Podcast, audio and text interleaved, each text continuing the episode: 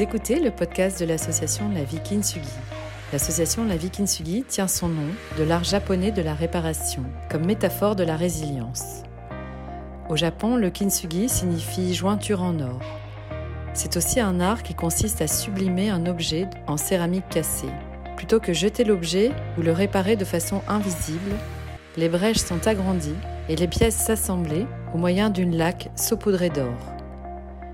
Les réparations ne sont pas cachées, mais mises en avant. On garde l'histoire passée de l'objet, on le rassemble, on le répare et on crée quelque chose de nouveau, de plus beau, de plus fort. Si nous sommes tous d'accord pour dire que la maladie n'est pas indispensable a priori, elle est aussi l'occasion d'une pause dans la vie. Elle impose une remise en question de nos propres aspirations, de notre rapport au corps et au sens que l'on souhaite donner à notre vie. Ainsi, en complément du traitement médical et afin de soutenir le processus de guérison, les coachs santé de la vie Kintsugi accueillent, écoutent ce qui se vit pour la personne, pour le patient, pour les dents et aussi pour le soignant et permet de cheminer avec la maladie afin de vivre une vie plus sereine, plus riche de sens et en paix. Tout au long de cette année 2021, avec toute l'équipe, nous avons choisi de placer la relation humaine et le cancer au cœur de nos préoccupations. Nous vous invitons à découvrir une nouvelle interview. Bonjour à tous, je suis Agnès Pierre et j'interviens au sein de l'association La Vie Kintsugi en qualité de coach santé. Le mois de mai est dédié au pilier du sens de la maladie. C'est dans le cadre de ce pilier que j'ai le plaisir de recevoir aujourd'hui une de mes équipières. Il s'agit de Sophie Piquant, praticienne PNL et coach santé au sein de l'association. Sophie, bonjour. Merci d'être là avec nous. Bonjour Agnès, merci beaucoup de m'accueillir aujourd'hui. Alors tout d'abord, peux-tu en quelques mots nous dire qui es-tu Sophie et quel est ton parcours? Merci. Euh, en effet, comme tu as tu l'as présenté, je suis euh, coach professionnelle et praticienne PNL. Euh, mais avant d'avoir cette casquette, j'ai travaillé pendant à peu près 14 ans en communication dans des grands groupes, grands groupes bancaires notamment. J'aimais mon métier, j'aimais ce que je faisais, j'aimais mes collègues, mais je sentais régulièrement qu'il me manquait quelque chose dans, dans mon activité, je, cherchais du sens à ce que je faisais. Euh, j'avais besoin de, me reconnecter à quelque chose qui, était plus utile pour moi. Pour cela, au tout début, j'ai, je me suis posé pas mal de questions et finalement, ce qui m'a vraiment aidé, c'est de prendre un peu de recul et de, faire un voyage carrément. Euh, je suis partie en tour du monde et ça m'a euh, ouvert complètement voilà, les, le champ des possibles et ça m'a permis de prendre confiance en moi et de me donner l'autorisation aussi de prendre ce temps pour aller me reconnecter à ce que je voulais faire vraiment de ma vie. Euh, en revenant de ce voyage, ça s'est très bien passé étonnamment à mon retour. Je dis étonnamment parce que parfois certaines personnes me disaient tu vas pas pouvoir reprendre ton activité. Euh, eh bien si, euh, je l'ai reprise, mais en ayant une vue différente et en me disant maintenant que tu as pris conscience de plein de forces que tu as en toi, de ressources, d'apprentissage, profites-en pour euh, rediriger vers une direction qui te va plus. Et c'est comme ça que je me suis euh, autorisée à aller vers les métiers de l'accompagnement. Je dis autorisée parce que je, le, je crois qu'avant, j'avais besoin de passer par ces étapes-là de vie pour me dire que c'était le moment. Et donc, je me suis formée à différentes techniques et voilà, je suis devenue coach professionnel. Et dans ce cadre-là, euh, j'accompagne des personnes en, en, quête de sens, justement, en quête de sens professionnel dans leur trajectoire, dans leur évolution pro, mais aussi euh, avec l'association, avec toi, euh, en tant que coach santé, pour permettre aux gens de cheminer avec leur maladie et d'avancer vers leur, vers leur intention de santé. Sophie, tu es une globe trotteuse, donc. Tu parles, oui, voilà. tu parles d'étapes, tu, parles, tu as beaucoup de, de, de, mots qui sont associés au voyage. Alors, tu as très jeune affronté le cancer. Oui. Certains patients, une fois en rémission, me partagent qu'ils ont besoin d'oublier pour avancer. Pour quelles raisons, toi, as-tu choisi d'exercer ton métier de coach justement dans cet environnement qui est celui de la maladie?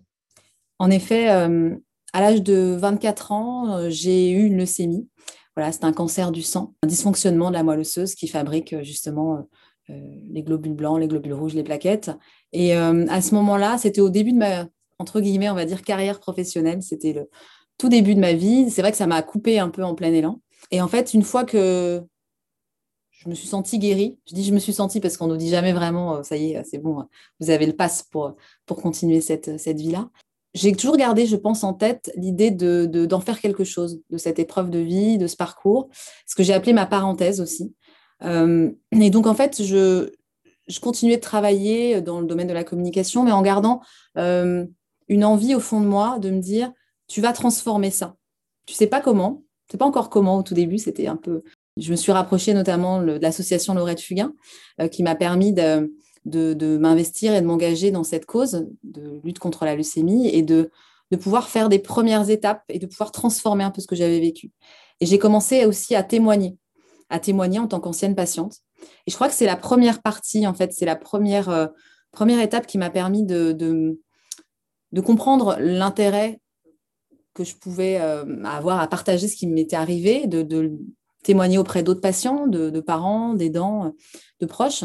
Et euh, je pense que c'est ce qui m'a permis petit à petit de me dire qu'il y avait quelque chose à faire par rapport à ça.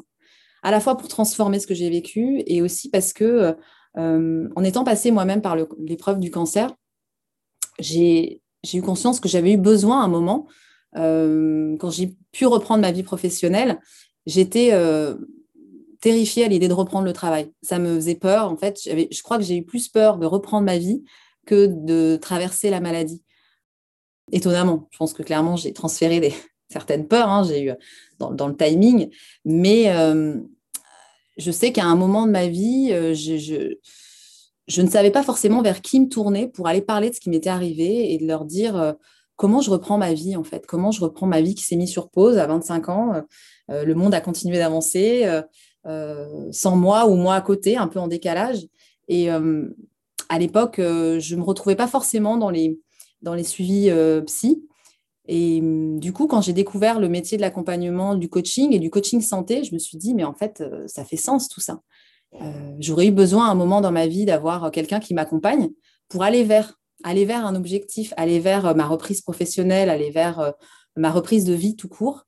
Et à cette époque-là, j'étais très entourée hein, des amis, la famille, mais ce n'est pas forcément les personnes qui, à qui j'étais, avec qui j'étais assez à l'aise peut-être pour en parler, pour poser ces peurs-là, ces craintes. et je pense que du coup, j'aurais eu besoin de, de, cet accompagnement que j'ai découvert avec l'association euh, La Vie Kinsumi.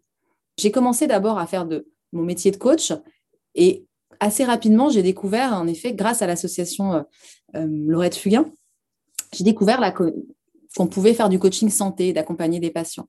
Et là, ça a un peu fait un, lien, un tilt. Je me suis dit, mais c'est, fou de pouvoir associer à la fois mon, mon, mon parcours d'ancien, d'ancien patient euh, mon souhait de reconversion et le fait que je m'épanouisse vraiment dans ce que je fais, dans l'accompagnement des personnes, et que je puisse transformer tout ça, euh, je me suis dit, mais c'est, je crois que là, je touche du doigt quelque chose qui, qui est très fort pour moi, et je me sens euh, encore plus à ma place de, coach et d'accompagnante quand je, suis en échange, en, en séance avec, avec des patientes.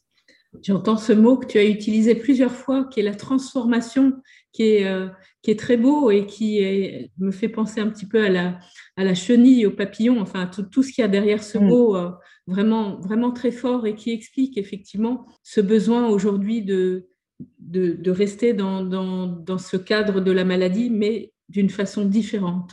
Tout à fait, oui, c'est une belle image en effet que tu, tu m'amènes là sur le, papillon. Et, en effet, c'est ça. Je l'ai vécu moi à titre personnel et je trouve qu'en effet, euh, maintenant, en étant euh, auprès de, patients euh, et d'aidants aussi, ça permet de, transformer, comme tu dis, et d'apporter aussi, de, les voir aussi, devenir ces fameux papillons, de, s'épanouir et de, se transformer, de prendre des ressources en elles, reprendre confiance et d'avancer vers ce qu'elles souhaitent.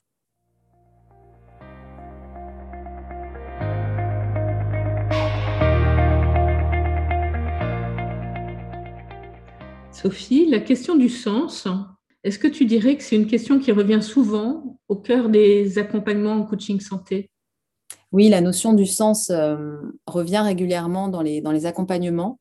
Certaines, euh, certaines de mes patientes, je dis certaines parce que pour le moment, je n'accompagne que des, que des femmes, euh, certaines m'amènent dès le départ, dès la première séance parfois, dès notre rencontre, ce sujet du sens le sens de leur maladie, mais aussi le sens qu'elles veulent donner à leur vie. Ça revient. Et puis parfois, c'est plus en, par pudeur aussi. Je pense qu'elles mettent un peu plus de temps à, aborder ce sujet-là. C'est un sujet qui est parfois délicat pour être passé par, par la maladie également. Je sais que cette notion du sens de ce qu'on vit, euh, du sens de la maladie qui nous arrive à un moment dans notre, dans notre parcours de vie, euh, n'est pas toujours facile à appréhender. C'est vrai que parfois, cette notion de sens peut aussi, pour certains, être associée à, à aller chercher une raison, aller chercher peut-être un, coupable même, parce qu'on a souvent besoin de trouver une, une, raison. Et typiquement, la leucémie en, tant que telle, euh, on ne met pas au départ, on ne nous dit pas, voilà, c'est à cause de ça, c'est parce que vous avez fait ça.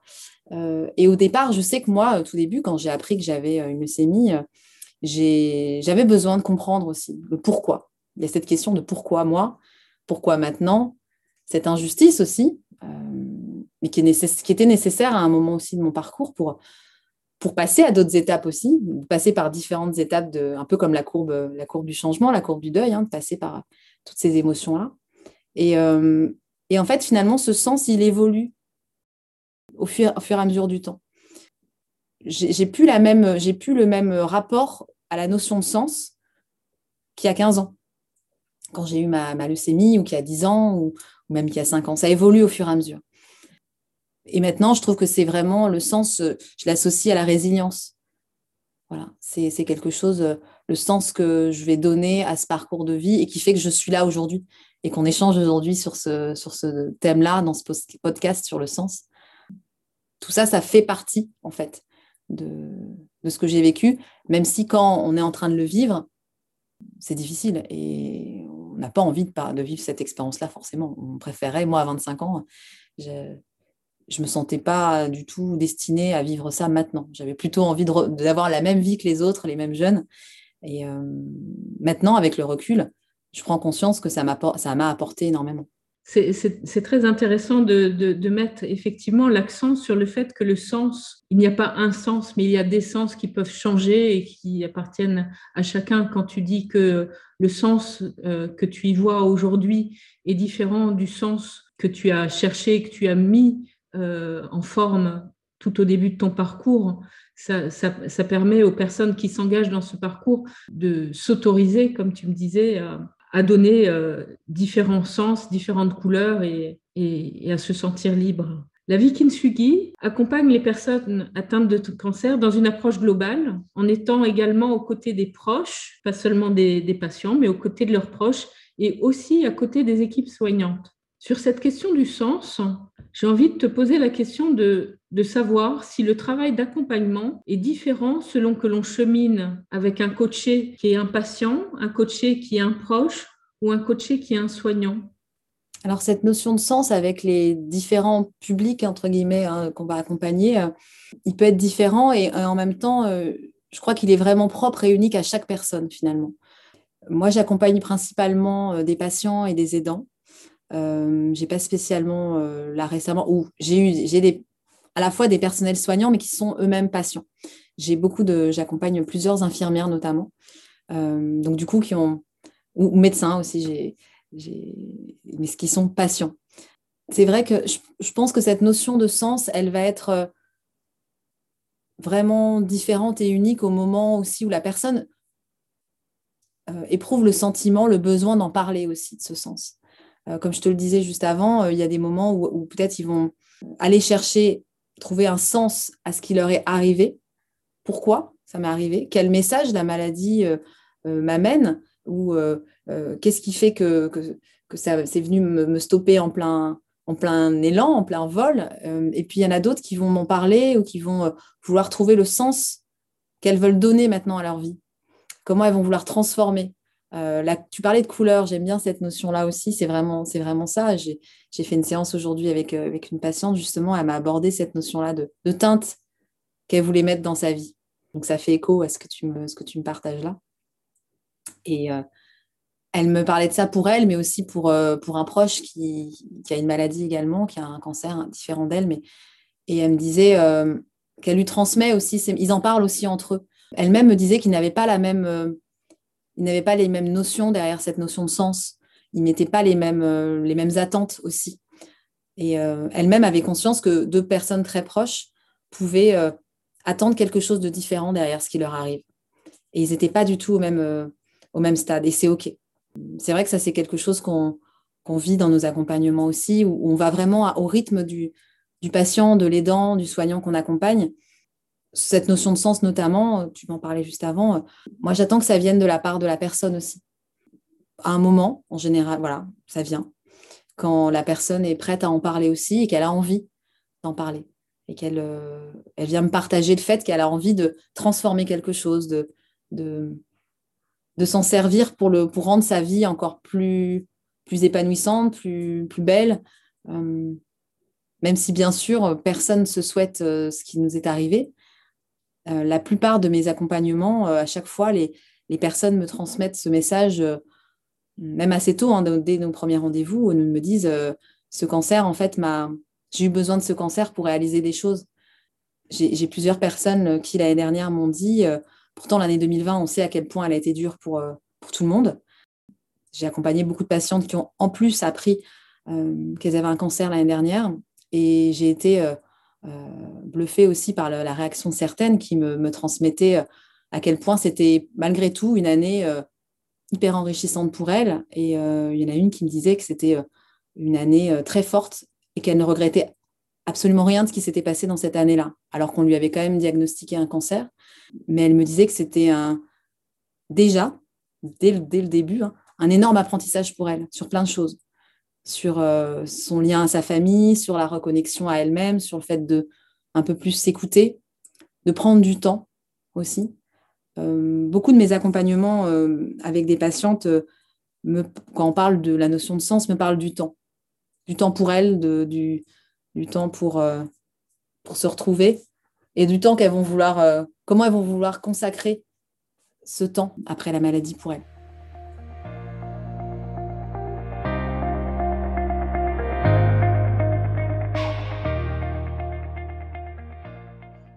C'est magnifique euh, ce message-là que, que, tu as partagé. J'ai eu besoin de ce cancer pour réaliser des choses. C'est d'un degré de positivité, je ne sais pas si ça se dit, mais euh, franchement, ça... C'était très touchant quand, quand elle m'a partagé ça. Et, j'ai, eu plusieurs, euh, plusieurs personnes hein, qui m'ont dit la même chose. Et, et, euh, et, certaines, parfois, même avant leur cancer, ont vécu aussi beaucoup d'autres choses en plus. difficiles, des parcours de vie complexes. et malgré tout, se relèvent avec une, une force et une conscience de leurs ressources qu'elles ont en elles. Et tu parlais de ce positif, euh, ce positif qu'elles ont en elles. Et même si, encore une fois, le positif, c'est c'est pas euh, euh, être dans un pays de bisounours et se dire que tout va bien et aller en avance, même si j'adore les bisounours. Hein. J'aimais beaucoup petite et je suis toujours un peu dans ce côté dans ce côté-là. Mais au contraire, c'est aussi de prendre conscience de ce qui, arrive, ce qui est là. On nie pas les difficultés, mais malgré tout, c'est d'aller décider de voir aussi ce qui, va bien ou de décider euh, bah, finalement de, de, de, regarder aussi qu'est-ce qui a été bon dans cette journée. Et dans les accompagnements que je fais avec toutes ces femmes, euh, ce que voilà, ça me nourrit énormément aussi et ça donne vraiment beaucoup de sens à, mon parcours quand je vois qu'elles euh, elle de ces accompagnements avec plus de positif et cette envie d'avancer et qu'elles se sentent voilà plus confiantes. et c'est vraiment un très très beau partage en effet de, vivre ça à leur côté et, de belles leçons aussi. Vraiment, parce qu'on est dans, ce métier d'accompagnement, hein, toi-même, tu sais, on est là à voir euh, cette personne en face de nous qui, comme le papillon, comme tu disais tout à l'heure, qui est en train de, de grandir, s'épanouir avec ses ailes et vraiment ses ressources, toutes ses forces en elle et, et ça devient naturel. Et ça devient naturel et elle avance vraiment vers ce qu'elle, vers ce qu'elle souhaite pour elle. J'adhère complètement et c'est vrai que euh, contrairement à ce qu'on entend quelquefois, euh, le, cancer n'est pas rose et, il n'est pas du tout question de faire, euh, de faire croire ou de faire entrevoir que un cancer c'est pas grave, c'est léger, ça peut très bien se vivre et être chauve, bah, ça peut être fun. non, c'est pas fun, il y a beaucoup de souffrance. Mais ce que, ce que j'entends dans ce qu'on partage là, toutes les deux, c'est aussi cette, cette occasion vraiment exceptionnelle à tous les sens du terme, de retrouver ou de trouver une connexion avec vraiment ses valeurs profondes, ses aspirations, toutes ces choses que tu as énoncées, le, temps, les priorités hein, qui marchent aussi avec le temps. Et, et donc cet apprentissage. Exactement, oui. Mm. Dans un parcours comme le tien, il y a des dates clés qu'on n'oublie pas. Elles sont liées à des événements auxquels on donne une signification très personnelle, hein, comme tout ce qu'on a partagé. De toute façon, tout est personnel. Exactement. Et je crois savoir que nous sommes proches d'une de ces dates anniversaires. Oui, exactement. Euh, le mois de mai est toujours un mois un peu particulier pour moi. Et, euh, en effet, on, est en train d'enregistrer ce, podcast euh, pile à une date très forte, anniversaire, qui est l'annonce de, ma maladie il y a 15 ans. Alors certains pourraient se dire que c'est c'est triste, c'est glauque, il vaut mieux l'oublier. Moi, je ne le vois pas comme ça. Chaque, chaque année, pourtant ça fait 15 ans, euh, chaque année, j'y pense. Euh, alors, il se trouve que c'est souvent autour de ma fête, d'ailleurs, euh, Sainte-Sophie. Donc, il se trouve que, en général, je m'en souviens bien. Et en fait, ça me permet de me rappeler aussi tout ce chemin parcouru, de me rappeler de comment, il y a 15 ans, j'ai vécu les choses. Qui ça m'est arrivé du jour au lendemain. Hein. je ne l'ai pas vu du tout venir, hein, cette même si, en y repensant, j'avais quelques symptômes auparavant, mais je n'ai pas vu euh, ce, verdict de, leucémie arriver. Euh, voilà, ça m'a pris en plein vol. Mais je me souviens comme si c'était hier de, tous ces petits moments, l'hôpital, l'annonce, toute cette période-là. Et, en fait, j'ai un moment très fort où je me souviens très très bien d'une fois où j'étais, où on m'a transféré d'hôpital au moment où j'ai su que j'avais une leucémie, qu'il fallait que je sois transférée à l'hôpital Saint-Louis pour être suivie par par des médecins spécialistes dans, par rapport à la greffe. Et euh, j'ai eu ce moment que je garde toujours en tête à chaque année euh, d'anniversaire où j'étais dans l'ambulance et où je voyais tous ces gens euh, vivre leur vie normalement dans les rues de Paris. Et en fait, dans une ambulance, pour ceux qui ont déjà été dans une ambulance, on est à l'envers en fait par rapport à, on est face au conducteur en fait, et on n'est jamais dans cette position normalement dans une voiture. je pense. Hein. et du coup, c'était très particulier ce moment parce que j'avais l'impression de, vivre au ralenti et de voir euh, que finalement, moi, j'étais en train de me décaler un peu de la vie des autres. Et j'allais, j'avais conscience que je rentrais dans une phase. Euh, là, je suis rentrée dans un voyage, comme tu dis, un voyage un peu personnel de, euh, hors du temps. Et je m'étais dit, je, tout de suite, hein, je n'ai pas réfléchi, j'allais reprendre le même rythme qu'eux après. Que je les voyais tous marcher, courir, vivre leur vie, être sur des terrasses et, et autres. Hein. Et je m'étais dit, OK, Là, ce moment est gravé et chaque année, chaque euh, année d'anniversaire qui me m'éloigne un peu plus de cette date-là d'annonce de, la leucémie, je, repense à ce moment dans l'ambulance et je me dis, euh, regarde où tu es là maintenant. Tu n'es plus dans l'ambulance, depuis toutes ces années, tu as fait du chemin. Euh, et du coup, ça me permet aussi de me faire un petit focus sur me, rappeler aussi, me dire, même s'il y a des choses qui ne te plaisent pas toujours ou autres, prends conscience de là où tu es de la chance que tu as, euh, de tout ce que tu vas faire encore. Et voilà, du coup, ça me ramène à ce moment-là, ce mois de mai, euh, cette fin mai est particulière pour moi. Et je refête aussi ma, greffe au mois de septembre. Là, c'est ma date de renaissance, où j'ai une greffe de moelle osseuse par ma grande sœur. Là, c'est vraiment quelque chose qu'on fête, pour le coup. Euh, ou en général, avec ma sœur, on se retrouve d'ailleurs. On essaye, presque tous les ans, on a réussi à le faire. On essaye de se retrouver pour que nos, nos, moelles, la moelle qu'on a en commun maintenant, la moelle osseuse, euh, puissent se retrouver. Et c'est vrai que c'est un moment fort en général, où on, partage tout ça ensemble. Et, ce qui est fou aussi, c'est que je le partage aujourd'hui aussi avec toi. Je crois que tu ne sais pas cette anecdote-là, mais que aujourd'hui c'est un jour particulier aussi, puisque c'est euh, ma grande sœur qui est ma donneuse de moelle. En fait, cinq ans avant qu'elle soit ma donneuse de moelle et que j'ai une leucémie, elle a eu elle-même un un accident de vie elle a eu une, rupture, une sorte de rupture d'anévrisme. Elle a failli, euh, failli mourir à ce moment-là, fin. Du coup, ça nous a vraiment euh, étonnés, perturbés quand on a su que c'était elle ma donneuse.